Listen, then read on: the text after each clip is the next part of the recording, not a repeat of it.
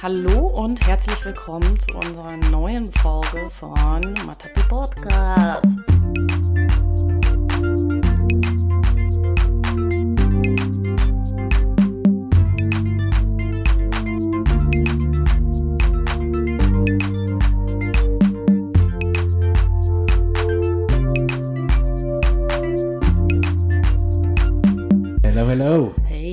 Hi. äh, wir sind jetzt hier in Berlin mal wieder bei Paul und nebenauf. Wie geht's euch? Was ist passiert? Wollen wir irgendwas den Leuten mitteilen? Wir haben jetzt mehr als 500 Follower. Da möchten wir uns echt bedanken. Wir haben äh, vor drei Monaten angefangen, Ja. ungefähr. Ja. Und äh, freuen uns natürlich sehr, sehr, sehr über äh, die Follower. Und ähm, ja, hört unsere Podcasts auch auf Spotify, Soundcloud, iTunes und äh, Polyg natürlich. Der Link ist immer in der Bio. Genau. Und alle App, also iTunes-Leute, ihr könnt uns wie immer bewerten, gebt uns fünf Sterne und schreibt vielleicht was Nettes Ja. oder konstruktive oder vielleicht auch destruktive Kritik. Vielleicht ist auch irgendwas, auf, was wir da haben. Ähm, aber Genau. ja, Okay, also ich wollte nur sagen, dass ich gestern bei einer Demo war, 8. März Demo und das ziemlich cool war, mal andere Frauen zu sehen, die halt auch Bock haben, für ihre Sache zu kämpfen. Und danach war ich auf einer Party, das war auch ganz nice. Ja, ich würde sagen, wir steigen einfach in das Thema ein. Es ist ein sehr brisantes Thema in der Community. Und wir wollen uns jetzt da ein bisschen mit befassen, weil wir auch denken, dass es wichtig ist und vor allem als die Menschen, die wir sind, haben wir Mhm. auch gewisse Sachen, mit denen wir dann in dem Punkt kämpfen oder auch nicht. Das ist nicht so Thema, spannend. das Thema ist Colorism. Vielleicht ähm, können wir noch mal kurz sagen, was was wir darunter verstehen. ja, den Begriff kennen wahrscheinlich nicht alle, aber vielleicht werden sie im Laufe der Sendung erkennen, was wir meinen und dann werden sie schon Aspekte davon verstehen, erlebt haben. Aber es kommt ja, was es sagt, ne? Color und dann ein Ism dahinter heißt, es ist irgendeine Ideenwelt, um das ein bisschen wissenschaftlicher zu machen. Also es hat mit Hautfarben, Rassismus zu tun, Privilegien, ähm, wie du behandelt wirst, je nachdem, wie du aussiehst. Und dass es ähm, anscheinend Abstufungen gibt. Und ja, da werden wir wahrscheinlich noch ein bisschen näher drin einsteigen und mal Sachen klären, bevor wir dann unsere Perspektiven drauf äh, diskutieren. Ja, und ähm, ich glaube, was wichtig ist auch jetzt bei diesem Thema, ist, dass wir vielleicht Begriffe benutzen werden, die weird sind oder die wir auch noch, wo wir sagen, wir haben halt immer noch kein richtiges Wort dafür. Beispielsweise geht's um Hautfarbe, aber es geht halt auch darum, wie wir uns selbst identifizieren. Und, äh, und ich glaube, was auch wichtig ist, ist, dass wir sagen, dass äh, der Begriff ähm, US-amerikanisch geprägt ist auch. Also, dass es jetzt hier in Deutschland auch ein neues Bewusstsein dafür gibt. Je heller deine Haut ist, desto ähm, mehr Privilegien hast du, desto mehr wirst du akzeptiert oder desto mehr ähm, Exposure bekommst du. Also wenn wir jetzt zum Beispiel bei Filmen gucken, sind viele sogenannte schwarze Rollen mit light-skinned äh, Menschen besetzt. Ja, aber darüber werden wir auch noch reden. Wir hatten halt vorher die Diskussion, wie wir uns bezeichnen würden als Afrodeutsche oder als Schwarze oder was das bedeutet. Ich glaube, wie bei vielen ist es wirklich immer der Kontext, in dem du dich bewegst. Also wenn ich jetzt zum Beispiel über nachdenke, ich glaube, für uns wäre das auch noch interessant, weil wir ja äh, in, in Ostafrika und hier irgendwie aufgewachsen sind, dass es auch noch mal ein bisschen anders ist als vielleicht in den USA, müssten wir jetzt mal diskutieren. Aber ähm, je nachdem, in welchem Kontext du bist, welche Wörter wir benutzen, um uns zu beschreiben, würde ich sagen, weil ähm, für mich persönlich, als Kind dann in, in Rwanda aufzuwachsen, war das schon so, dass es Begriffe gab, wie irgendwie äh, das französische Métis oder so, ne? Äh, wenn ein Elternteil äh, schwarz und ein Elternteil weiß ist. Und ich finde, dass wir uns als schwarz bezeichnen eher empowernd auf der einen Art und Weise. Auch, also wegen Solidaritätsgründen. Es hat viel Politisches damit auch. Aber auch, weil ich, als wir dann hierher kamen, als schwarz gelesen worden sind, auch von der Mehrheitsgesellschaft von Weißen ähm, und solidarischer ganz schnell mit anderen schwarzen Menschen waren. Aber es hängt immer vom Kontext ab, es hängt von einem Gegenüber ab auch.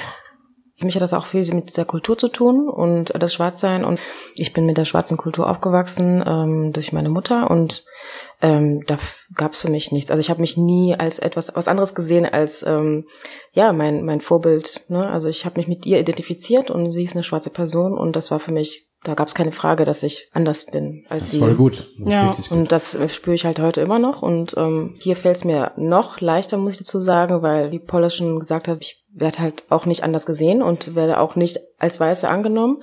In Afrika ist es halt was anderes. Dann, ähm, ja, äh, Colorism ist global und äh, es existiert äh, ganz besonders auch in Afrika. Und da ist es halt schwierig, mich da hinzustellen und sagen, ja, ich bin ja auch schwarz. Ähm, dann äh, kommt natürlich das Wort äh, Privileg halt ins Spiel. Ja, auf jeden Fall. Also bei mir ist es schon so immer, glaube ich, gewesen, dass ich wusste, dass ich nicht nur schwarz bin. Also wenn ich halt durch die Straßen gelaufen bin, wurde ich als Musungu bezeichnet. Mhm. Deswegen war es für mich nicht so, dass ich jemals gedacht habe, so, okay, ich bin nur schwarz. Also das meint, meinst du ja auch, so dass je nach Kontext. Aber ich glaube, dass ich schwarz bin, wurde mir erst in Deutschland bewusst. Also meine ersten Rassismuserfahrungen sozusagen habe ich hier in Deutschland gemacht und dann wurde mir das N-Wort hinterhergerufen. Und das war für mich so, äh, really? Okay, interesting, so. Ähm, aber ich glaube, dass es schon, schon auch manchmal dann schwierig ist, wenn man es zurückgeht und jemanden sagt so, ja, ich als schwarze Frau in Deutschland, dann denken sie so, ja, alles klar, so was hat die denn? Mhm. Hat sie mal in den Spiegel geguckt, so. Mhm. Aber ich verstehe das total und ich nehme das auch an, weil es schon, also wenn ich nach Uganda gehe, Mhm. also wird mir ja anders mm, gespiegelt, dass ich halt nicht nur schwarz bin, also dass Mhm. es auch irgendwas anderes gibt in meiner Kultur oder in meinem Mhm. Bewusstsein sozusagen. Genau, also ich glaube, das hat halt auch ähm, was damit zu tun, dass ähm, du mit beiden Elternteilen aufgewachsen bist, auch mit deinem Papa, ähm, der weiß ist, der deutsch ist. Und ich glaube, da hast du auch wieder so ein Vorbild und eine andere Identifikationsfigur sozusagen. Mir hat die Sprache sehr geholfen, mich äh, da einzubringen und mir auch ein bisschen Respekt zu verschaffen. Also ich bin hier geboren, ich spreche die Sprache. Was ist an mir anders außer meiner Hautfarbe? und ähm, habe das immer versucht, nicht an mich ranzulassen. Und ähm, ja, das ist halt, glaube ich, Das ist super interessant. Ja. Ähm, manchmal, also ich habe das öfters mal mitbekommen, solche Diskussionen, dass eine Person sagt, ah, also eine Person wie wir, die mit äh, verschiedenen Elternteilen aufgewachsen ist, mit weißen und schwarzen Elternteilen, dass die oft dann nach Afrika reisen und sich dann beschweren, dass sie nicht akzeptiert worden sind. Mhm.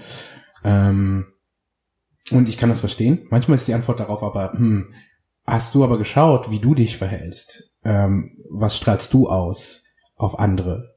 Ähm, und in manchen Fällen stimmt's schon. Also manche Leute kommen auch ein bisschen hochnäsig an und, und weißt du, Mhm. vielleicht Sind sehr so, entitled. Ja, ja, so, ich erklär dir mal, wie das Internet Genau. funktioniert. Ja, so, oder so ein Scheiß. Und, Also die- und wenn, da, wenn du das kombinierst mit, mit der helleren Hautfarbe, dann, ja, die spielen schon so mit ihren, mit ihren Privilegien und, und aber dann gleichzeitig, was du sagst, also ich würde das nicht jetzt erstmal alles aburteilen, sondern Mhm. das, trotzdem gibt's die Diskriminierung, nicht Rassismus, aber Mhm. Diskriminierung. genau. Ähm, also es ist halt auch mit den Identitäten so, du, man kämpft, um eine zu haben, eine zu kriegen. Mhm. Äh, und und ähm, ja, es ist schön, wenn du einfach du bleibst. Du Mhm. hast die Sprache, die dir wirklich hilft. Und ich glaube, Mhm. das ist wirklich ein Faktor. Und zumindest in einem engen Kreis akzeptiert zu werden, ist viel schneller möglich. Mhm. Habe ich den Eindruck, als andersrum, wenn man hierher kommt. Mhm. Das ist aber jetzt nur eine Theorie, können wir Mhm, diskutieren. mhm. Ähm, ja, Ja, aber vielleicht kommen wir jetzt, ähm, haben wir jetzt über den Kontinent geredet. Vielleicht kommen wir jetzt mal zurück zu ähm, Erfahrungen, die wir hier gemacht haben als light-skinned Menschen, ähm, im Gegensatz zu unseren Schwestern oder Brüdern, die halt ähm, dark-skinned sind. ich fange mal ein bisschen abstrakter an, vielleicht fallen uns dann so ein paar Sachen ein. Ähm, ich ich habe eine, eine andere Podcast-Sendung gehört, die ich nur für französischsprachige Menschen empfehlen kann. Äh, heißt Le Piment und äh, ist ganz cool. Ähm, und die hatten mal drüber gesprochen und äh, eine sehr populistische These war, es gibt so eine Art Ideologie, die äh, für halt so ja äh, Mixed Race Couples wirbt. Mhm. Und ich weiß nicht, mir ist aufgefallen, als ich bei Instagram am Anfang war, dass es viel Werbung gab für so Mixed Couple äh, Portale oder Channels. Ich weiß nicht, ob ihr das auch hattet. Ich fand es nicht so cool. ist auch direkt als deabonniert, aber es war dann weg. Ist ein bisschen populistisch, wie gesagt, aber es war ein guter Anhaltspunkt. Weil ich das schon oft erlebt habe, in Afrika und hier, dass es Menschen gibt, die die meinen es wahrscheinlich nett, die glauben es wahrscheinlich auch, die gesagt haben, ah, also die, die gemischten, so genannt, die gemischten Kinder sind ja die besten, weil sie verbinden die Welten und wenn alle so wären, dann würden wir alle in Frieden leben, etc. etc. Ähm, und das ist für mich schon so ein Beispiel von Light Skin Privilege. Mhm. In dem Sinne, dass es heißt, ja, du bist ja besser, weil du, du sorgst dafür, dass die Welt friedlich ist und ähm, weißt mhm. du, bringst Leute zusammen. Ähm, die Theorie ist mir schon entgegengekommen. Ich weiß nicht, ob ihr das auch hattet. Mhm. Und wenn ich jetzt heute so drüber nachdenke, denke ich, äh, nee, das löst ja nicht den Rassismus. Es löst ja nicht, wie wir alle in dieser Hierarchie äh, ja. leben. Eine der Sachen, die so Sinn ergeben in meinem Kopf, drüber nachzudenken, ist so eine Art Pyramide. Also noch aus der Sklaverei und dann Kolonialismus. Mhm. Diese globale Pyramide eigentlich mhm. von Hautfarbe. Mhm. Und oben in der Pyramide sitzt eine Minderheit, weiß, und die, die haben alle möglichen Privilegien gehabt früher und so weiter und so fort. Und je dunkler du wurdest, desto weniger hattest du sie. Mhm. Wisst ihr, was ich meine? Ja. Und da gibt's, glaube ich, sowas wie je heller du bist, desto bevorzugter wirst du behandelt. Genau. Und das ist nicht nur, es ist global. Also man kann sich dem ja. eigentlich gar nicht äh, und, entziehen. Genau, aber dann müssten wir mal schauen, ähm, warum ist denn das dunkle Sein schlechter? Also wie kommt das, dass das dunkle Sein schlechter? Warum ist das in den Köpfen der Menschen? Und da ähm, hat ähm, Fanon ähm, das analysiert und äh, in seinem Buch ähm, Schwarze Haut, weiße Massen. Ja. Und äh, er, er redet halt von einem Minderwertigkeitskomplex was kreiert worden ist ähm, bei schwarzen Menschen und ähm, hat natürlich viel mit der Sklaverei zu tun.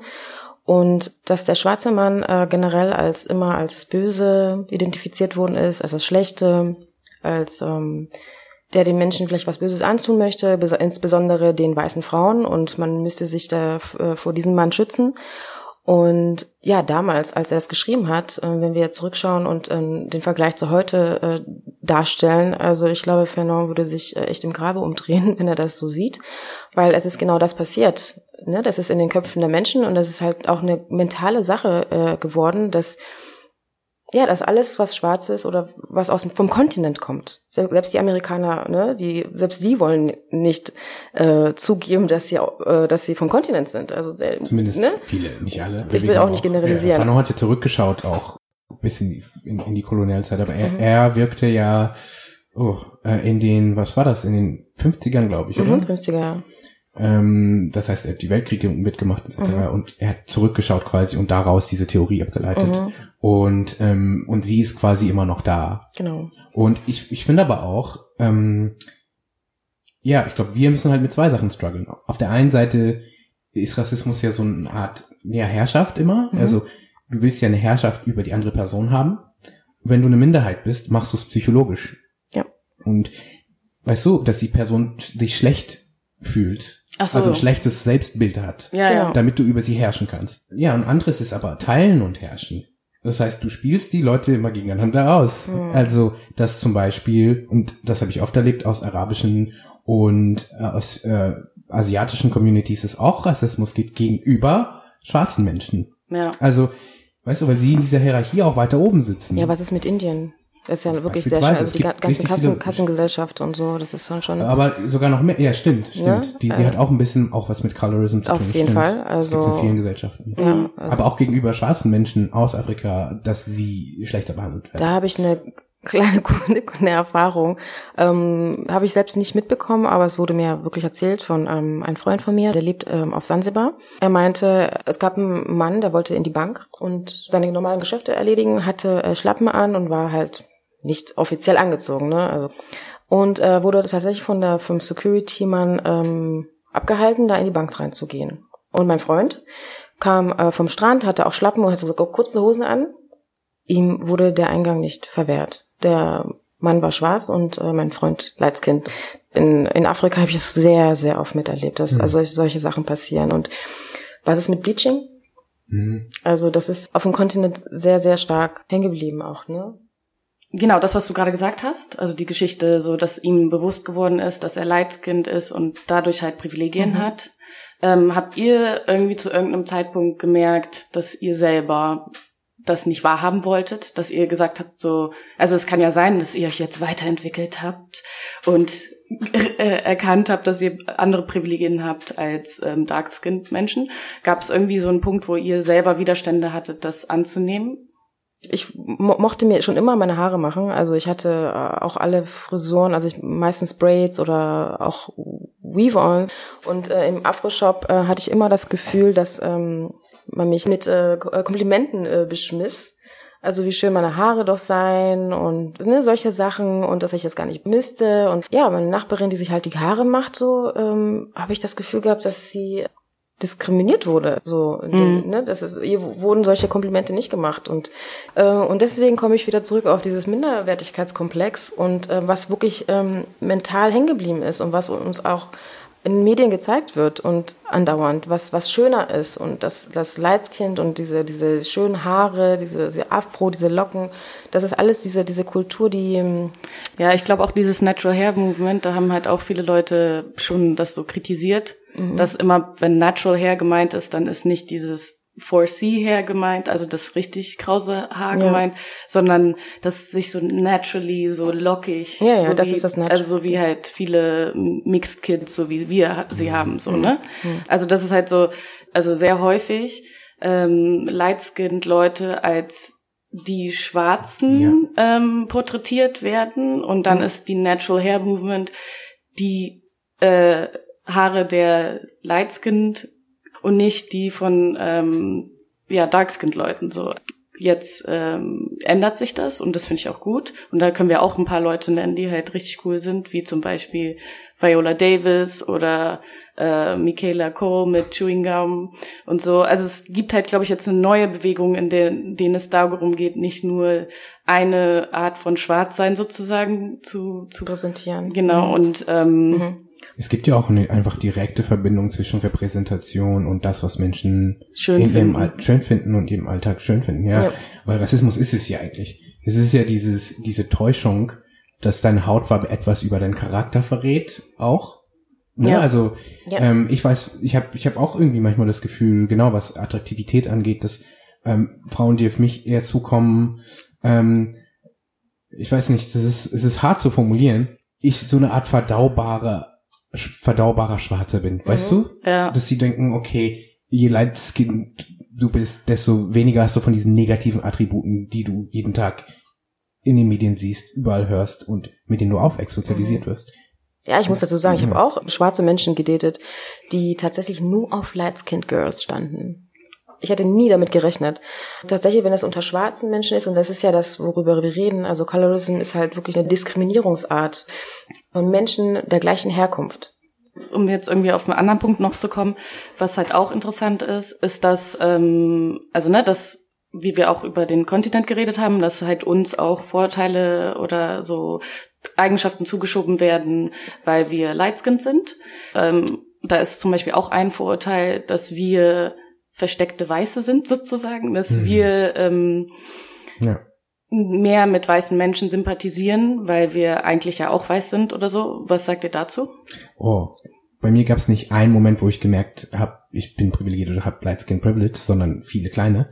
Aber eine war äh, durch die Literatur und ähm, und zwar habe ich äh, Aimé Césaire äh, gelesen. Ähm, aus, auch aus Martinique hat auch echt viel antikolonialistische Arbeit gemacht. Und er hat ein Buch geschrieben, das hieß, äh, ich glaube, es hieß The Tempest und war aufgebaut auf Shakespeare. Und es war diese Insel, wo dieser weiße Mann quasi die Insel eingenommen hatte. Und da waren zwei schwarze Personen, eine Lightskin-Person und Darkskin. Die Darkskin-Person war viel radikaler in ihren Forderungen nach Freiheit. Und die Lightskin-Person war viel mehr so, aber wir, wir können verhandeln, Mm. ähm, und war viel weicher und war viel drauf, viel mehr drauf aus zu verhandeln. Hm. Und ich fand diese eine, diese eine Rolle war in einer echt blöden Position. Hm. Ähm, Ach so, du hast dich dir dann mit dem identifiziert? ein bisschen, ja. Ich muss Ja. zugeben, ich, ich habe mich damit identifiziert. Andererseits ähm, war das auch wieder nur symbolisch. Mhm. Also, weil ich, glaube, in der Karibik ist es auch noch mal anders. Oh ja, die das- Geschichte, die Geschichte von Light Skin People, die haben ihre, ihre eigene sogenannte Kaste. Wisst ihr, was ich meine? Es ist eine eigene Kultur und ihre Rolle in, in der haitianischen Revolution zum Beispiel war nicht immer gut. Also Mhm. Die waren echt wirklich näher an Weißen und hatten viel mehr zu verlieren durch die haitianische Revolution mhm. und haben sich nicht immer an die gute Seite gestellt. Und, und ich glaube, daher kommt das. Mhm. Ähm, Im Alltag finde ich, mm, ist es sehr unterschiedlich. Ich kenne Darkskin-Personen, die viel mehr harmonisch sind und viel mehr verhandeln wollen und Lightskin-People, die viel militanter sind. Mhm ähm, Aber vielleicht ist es ja auch dieses Kompensieren, ne? Also dieses Kompensieren von, man weiß es nicht, genau. ne? Also wir reden ja davon, dass verschiedenste Motivationen, wie wir mit denen sympathisieren, wie wir, ob wir mehr mit Weißen sympathisieren als mit Schwarzen. Also von meiner Seite aus muss ich sagen, ganz klar nein. Ich habe mich identifiziert als eine schwarze Person. Und natürlich sympathisiere ich mit meinen mit meinen Brüdern und Schwestern mehr. Also das ist für mich. Deswegen äh, sitzen wir alle hier an diesem Tisch und nennen uns auch schwarz. Das machen auch nicht alle. Ja, und da gibt's auch ganz wenig, ähm, ganz wenig kulturelles, was ich mit äh, mit einer weißen Person teilen könnte, um halt auch mehr mit der weißen Person zu sympathisieren als mit der schwarzen Person. Ja. Also das. Also ich glaube, für mich ist es nur so, dass ich gemerkt habe, es ist nicht so, dass ich halt ähm, nachsichtiger bin mit weißen Menschen oder so, sondern dass ich halt dadurch, dass ich selber auch zum Teil weiß sozialisiert worden bin, dass ich das verstehe, warum jemand jetzt so reagiert, so dann Abwehrhaltung geht oder so, weil ich weiß, ich habe auch einen weißen Vater hm. und ich sehe bei ihm, also im Persönlichen, wie es schwierig ist, für ihn Rassismus anzunehmen, wenn ich hm. ihn benenne. Ich glaube, dadurch kann man schon sagen, dass ich halt ein anderes Verständnis mhm. für weiße Menschen habe, mhm. weil Leute, die mir sehr nahestehen, weiß sind. Meine Familie ist nicht aus Deutschland. Und wahrscheinlich, äh, wenn wir von Deutschland reden, habe ich tatsächlich Schwierigkeiten mit Menschen zu sympathisieren. Wenn ich in Italien bin, ist es eine andere Geschichte. Die ist natürlich auch weiß. Ja, super interessant. Ja, gebe ich auch zu. Ich spreche auch Italienisch und das öffnet mir halt natürlich auch die Tür in deren Kultur. Und hast du verschiedene, ähm, sag mal, ähm, Erwartungen an Italienern als an, an Deutschen? Nee, ich habe eine andere Erwartung an meine Familie. Also, okay. ne, dadurch, dass, dass sie eine schwarze Person oder schwarze Familie in der Familie haben, ist es was anderes. Also habe ich natürlich eine Erwartung, dass sie mir ne, rassismuskritisch gegenüberstehen auch. Dann ja. stelle ich schon fest, dass wir es alle einfach zu einem ja. unterschiedlichen Grad haben. Ja. Ja, gut, okay. Das ist auch gut zuzugeben und auch offen zu stellen, weil ich glaube, das ist auch noch so ein weiterer Punkt. Mhm. Es gibt einen Unterschied zwischen Menschen, ähm, die keinen weißen Elternteil haben und mhm. Menschen, die einen weißen Elternteil haben. Ich mhm. glaube, es macht viel aus und es macht auch viel unsere Beziehung untereinander aus. Total. Ähm, ich fange mal bei mir an. Mhm. Ich glaube, äh, dass es manchmal Misstrauen mir gegenüber gibt. Ähm, das ist genauso diese, das ist einfach diese Sache. Ist diese Person mit mir wirklich solidarisch? Kann ich ihr vertrauen? Oder tickt sie weiß? Mhm. Ähm, wobei ich denke, aus meiner Erfahrung, eine, eine, eine schwarze Person ohne weißen Elternteil kann genauso rassistisch sein und so, ne, in Quotes, weiß denken und handeln. Diskriminierend. Diskriminierend sein, aber die Wahrscheinlichkeit ist natürlich aufgrund der Privilegien, die wir im Alltag erleben, schon höher. Ja, das kann gut sein. Ich habe da keine Statistiken zu. Aber ähm, genau, also Misstrauen ein bisschen so, was sind die Motivationen ähm, dieser Person? Mhm. Ähm, ich hatte mal, das sage ich oft zu Leuten, ähm, dass halt auch aber das gilt für die ganze Diaspora, glaube ich, wir manchmal einfach in einer blöden Position sind, weil klar, Leute auf dem Kontinent sind so, welche Agenda verfolgst du? Und Leute hier genauso, welche Agenda verfolgst du? Und äh, dann befindest du dich halt in diesem Zwischenraum. Und ähm, ja, aber ich glaube, es ist trotzdem irgendwie wichtig, unsere Beziehung zu anderen Menschen irgendwie manchmal zu analysieren und uns Genau, auf jeden Fall. Ja, natürlich gibt's dann auch die ähm, andere Seite. Ne? Ich habe schwarze Mutter, äh, einen weißen Vater und ich befinde mich in einer ähm, Beziehung mit einem schwarzen Mann und natürlich ähm, hat man manchmal solche Gedanken wie kommen wir dem Colorism nahe? Habe ich eine, zu irgendeiner Art ein, ein Privileg ihm gegenüber? Wie, wie empfindet er das? Wie empfindet seine Familie das? Wie, wie sehen die uns? Ähm, aber es ist, äh, da kann ich wahrscheinlich nicht umgehen. Also ja. Und ähm, ja, das, das, das trifft mich halt immer wieder, ähm, weil ich natürlich auch sehr viel mit der ähm, afrikanischen Community zu tun habe. Ja, so, aber das ist doch, das ist doch äh, so ein interessantes Ergebnis. Das ist einfach, wir können uns nicht ganz hineinfühlen, wie es ist, Darkskinned zu sein. Ja. Aber es ist andersrum genauso. Die andere Person kann das auch nicht in unser Kopf hineinschauen. Und ich habe den Eindruck, vielleicht ist es, ist es, ist es ein bisschen anders in der Bubble, in der ich bin, weil sie einfach sehr politisiert ist. Also sind ja Leute, die wahrscheinlich schon ein bisschen verstehen, was es bedeutet, solidarisch schwarz zu sein, mehr politisch auch schwarz zu sein. als nicht nur kulturell. Mhm. Aber ähm, viele Leute im Alltag sind ja nicht so super politisch mhm. und so von wegen wir verbünden uns aber auch, weil wir ähnliche Struggles haben, mhm. sondern nee, die Person ist, äh, weißt du, mhm. aber die sind Mixed die, Race und das hat eine ganz andere Kultur, aber das genau. stimmt ja gar nicht. Aber wir dürfen das auch nicht so romantisieren. Also die Struggles ja. sind nicht ähnlich. Ich glaube schon, dass die Struggles härter sind und wir sollten halt. Klar, da das, deswegen haben wir ja die Sendung gemacht. Das genau. ist ja so genau. unsere Perspektive schon auch drauf. Äh, dies ja, es ist unsere Perspektive. Ja, das genau. ist wichtig zu markieren. Genau. Ja. Aber es ist halt wichtig von uns Light Skin People auch da draußen vielleicht auch so eine kleine Sensibilisierung ähm, zu schaffen, dann doch schon den Struggle zu verstehen. Ja. Und ähm, uns vielleicht nicht ja, so okay. in den Raum stellen und sagen, ja, okay, hier bin ich, sondern auch den Raum ähm, unseren schwarzen Schwestern und Brüdern lassen, damit sie gesehen werden, äh, sie zu empowern und äh, der weißen Gesellschaft zu zeigen, ja, wir sind halt, wir gehören zusammen und ähm, ja, ich will nochmal spezifizieren, Struggle ist den, also der gegen Rassismus im Generellen, den abzubauen, das zu dekonstruieren, das meine mhm, ich damit, genau. ne? Ähm, wie es sich auf uns alle auswirkt, ist, ist klar unterschiedlich. Ähm, genau. Ich wollte das ja. jetzt nicht, ich wollte das nicht ähm, klein machen. Das, ja, ja, nee, das okay. habe ich Nee, also ich ja, weil wirklich was Rassismus mit uns allen macht. Ja, ja, ja, ja, ja, ja, ja. ja. Mit uns allen gemacht hat und immer noch macht und global. Ja. Das ist wirklich das ist global. global ist, ja. Global. Genau, und also ähm, vielleicht so als Abschluss auch, ähm, was du schon auch gesagt hast. Wir, wir haben ähnliche Struggles, aber ich glaube schon, dass man als Dark-Skin-Menschen halt hier in Deutschland es auf jeden Fall schwieriger hat als wir zum Beispiel. Also weil bei uns noch was Deutsches gesehen wird sozusagen. Und ähm, ich glaube, das ist halt cool, wenn man einfach solidarisch ist und sich auch für andere einsetzt. Ja, ich glaube, die Sendung könnte noch viel länger gehen. Mhm. Ich vermute mal, ähm, ja, du hast echt einige gute Tipps gegeben, was es bedeutet. Einfach mal pass on the mic, mm, ja. wo es geht. Mhm. Einfach mal zuhören, wo es geht. Mhm. Ähm, Einfach mal aber auch anerkennen, dass man Privilegien hat. Und, also weil ich glaube schon, Ja, aber was bedeutet das? Was bedeutet das im Alltag? Was, was ich meine? Mhm. Ja, aber ja genau. Also es bedeutet halt das, das Mic abgeben genau. und aber auch erkennen, dass du selber wirklich halt privilegiert Total. bist. Also das ist ja auch wenn man das nicht will, ist es so. Mhm. White people also have privilege mhm. und, und sie wollen es auch nicht annehmen. Mhm. Also das ist, glaube ich, das, was auch wichtig ist, dass wir uns das irgendwie auch klar sind. So. Mhm. Und zum Beispiel bei ne, also für Menschen, die da ähm, draußen in der Popkultur unterwegs sind, vielleicht nicht gerade, also gerade an die Let's Kind People, vielleicht nicht gerade jedes Casting anzunehmen, so, wo eine schwarze Person gesucht wird.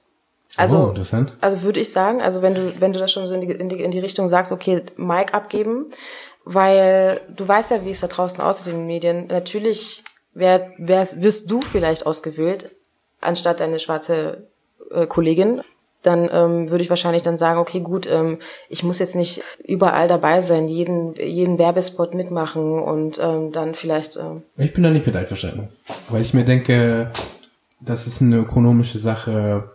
Wir können uns nicht in, in, in alle hineinversetzen und in ihre finanzielle Lage. Und anstatt zu sagen, verzichtet, sollten wir alle einfach öfters darauf bestehen. Ist das, ich meine? Vielleicht einfach danach fordern, dass wir einfach auch präsenter sind in der Öffentlichkeit. Also ich glaube halt, dass es trotzdem, ne, wenn es halt beispielsweise so eine Rolle ist, wo halt eine Person, die äh, lightskinned ist, noch dunkler gewacht werden muss, also weil das gab's auch bei der Rolle für Nina Simone. Ah, ja. So, also ja. genau, also oder eine Nase angebracht kriegt und so, also mhm. wo es eigentlich um Blackfacing dann von Natürlich. Schwarzen geht. Okay, also das da, ist aber richtig krass. Genau, aber das ist, sind so solche Sachen passieren. Mhm. So. Aber dafür denke ich mir auch so, du als ähm, äh, ja, als Schauspielerin, nee, also mit deinem Gewissen kommst du doch damit klar und zurecht. Also kannst du nicht sagen, ey, jo, Schade, es ist mal die Rolle meines Lebens, aber ja. ich passe da einfach nicht rein. Ja. Ich, ich, kann sie gut umsetzen, weil ich eine gute Schauspielerin bin, aber hallo. Aber da, da sprechen wir sogar noch, da sprechen wir jetzt ja von Hollywood-Stars. Was du gesagt hast, ist gut. Wir sollten vielleicht mehr äh, Black Businesses schaffen und uns gegenseitig ähm, ähm, representen, ja, selber genau. eine Serie schreiben. Naja, und wenn wir Pitches machen, weißt du, zu sagen, okay, warum nicht mehrere schwarze Personen einfach einfügen und die sind nicht da, um eine Quote zu füllen, sondern um eine Rolle zu spielen, in der sie vielleicht einfach ganz normal wo mhm. es nicht wichtig ist, welche Hautfarbe sie haben, mhm. sondern es geht darum, Leuten Jobs und Chancen zu geben. Aber wir können auch alles gleichzeitig machen. Nur mein Ding ist halt immer, ich, es gibt ja immer diese Diskussion von, okay, ähm, dass Leute, wenn sie zum Beispiel Klischee-Rollen annehmen, dann geschämt werden, warum hast du diese Klischee-Rolle angenommen? So, ich Mhm. weiß nicht, ob wir die Leute, die es manchmal echt hart haben in diesem Business, Mhm. dafür schämen sollten, dass sie sich sowieso auf viel zu wenig Ressourcen Mhm. alle zusammen ähm, gegeneinander in Competition Mhm. treten. Ob wir da nicht so ein bisschen mehr, genau. Ja. Also, in den Medien meinte ich auch tatsächlich, es gibt wirklich solche Gesichter, die du andauernd siehst. ja, ja. Ne? Also especially Social Media oder Werbung. Es sind immer die gleichen Personen. Es ist immer die gleiche Frau mit dem Afro. Es ist immer die gleiche Light Skin Person. Wenn, das meine ich damit. Warum muss aber warum, viel cooler wäre, wenn, wenn wir diese Person gewinnen könnten, eine Initiative beizutreten, die sagt, hey, ich will mehr Leute wie mich in dieser Branche sehen und ich unterstütze auch meinen Nächsten. Mhm, also mehr Leute Das ist wie ja mich. nicht immer der also Verzicht. Mehr, nicht mehr Leute wie mich, sondern Ja. eher wirklich. Äh, Weil zum Beispiel, ich weiß ja nicht, wie es funktioniert, aber du gehst zu einem Casting, dann wirst du nicht genommen oder du sagst, du trittst ab, weil dann hören die doch nie auf dich und sagen, oh, du wolltest, dass diese Ich Person glaube, wir Aber- reden jetzt warum, warum gerade- solltest du denn zum Casting gehen, wenn du schon weißt, äh, was ich, worum es geht? Also dann Ja. gehe ich nicht in. Ja. Ich gehe nicht zum Casting und sage, nee, ich nehme die Rolle. Also ich, ich, Ja. ich entscheide schon zu Hause und sage mir, ich habe schon zwei, drei Rollen gemacht in der Richtung. Ich habe schon zwei Werbe. Ne, ich rede gerade wirklich von Menschen, die halt tatsächlich es nicht nötig haben, wirklich immer da zu sein und immer präsent zu sein in der in der in der in der Werbebranche, aber es immer machen. Also Ja. die repräsentieren das Schwarzsein in Deutschland. Das muss nicht sein. Warum nicht einfach eine eigene Agentur gründen? Warum nicht einfach, Aber das machen ja dass Deutsche diese, jetzt, genau, ne? dass diese Person einfach die Ressourcen, die sie jetzt in der Zeit gesammelt hat, Mhm. dafür nutzt, den Raum zu öffnen. Genau, also wie zum Beispiel Pantertainment von äh, Tyron Rickett, Cricket, Cricket. Mal wieder die Namen, die ich nicht aussprechen kann. Aber jedenfalls, Rickett. genau, also ähm, ja, also da ist es ja auf jeden Fall so ein Punkt, dass es darum geht, alles zu diversifizieren. Mhm. Oder genau. Äh, ja, super complicated topic. Ähm, danke, dass ihr eure Meinungen geteilt habt. Äh, wir sind sehr gespannt auf den, was von euch kommt. Ähm, mal gucken. Ich hoffe doch, ich hoffe doch viel Feedback Ja. und so. Und ich glaube, wie gesagt, nochmal, um das nochmal zu sagen, ähm, ja, wir haben alle verschiedene Realitäten, durch die wir leben, deswegen würden wir uns auch, ja, wir freuen uns auf, auf euer Feedback darauf einfach. Genau, keine Angst, keine Scheu. Genau. Wir nehmen alles an. Wir waren auch ein bisschen nervös, glaube ich, vor der Sendung, so, okay, wie wird das jetzt laufen? Ja, das Ähm, ist äh, kein leichtes Thema für uns. Eine halbe Stunde ist tatsächlich viel zu wenig. Wir haben da ganz viel, viel mehr Erfahrung gemacht und werden es immer machen. Ja. Und ähm, wir würden auf alles eingehen wollen und alles richtig sagen, aber es gibt's, das gibt's halt nicht. Aber wir können natürlich gerne weiterreden. Genau. Ja. Ciao, ciao. Ciao. Bye. Oh je.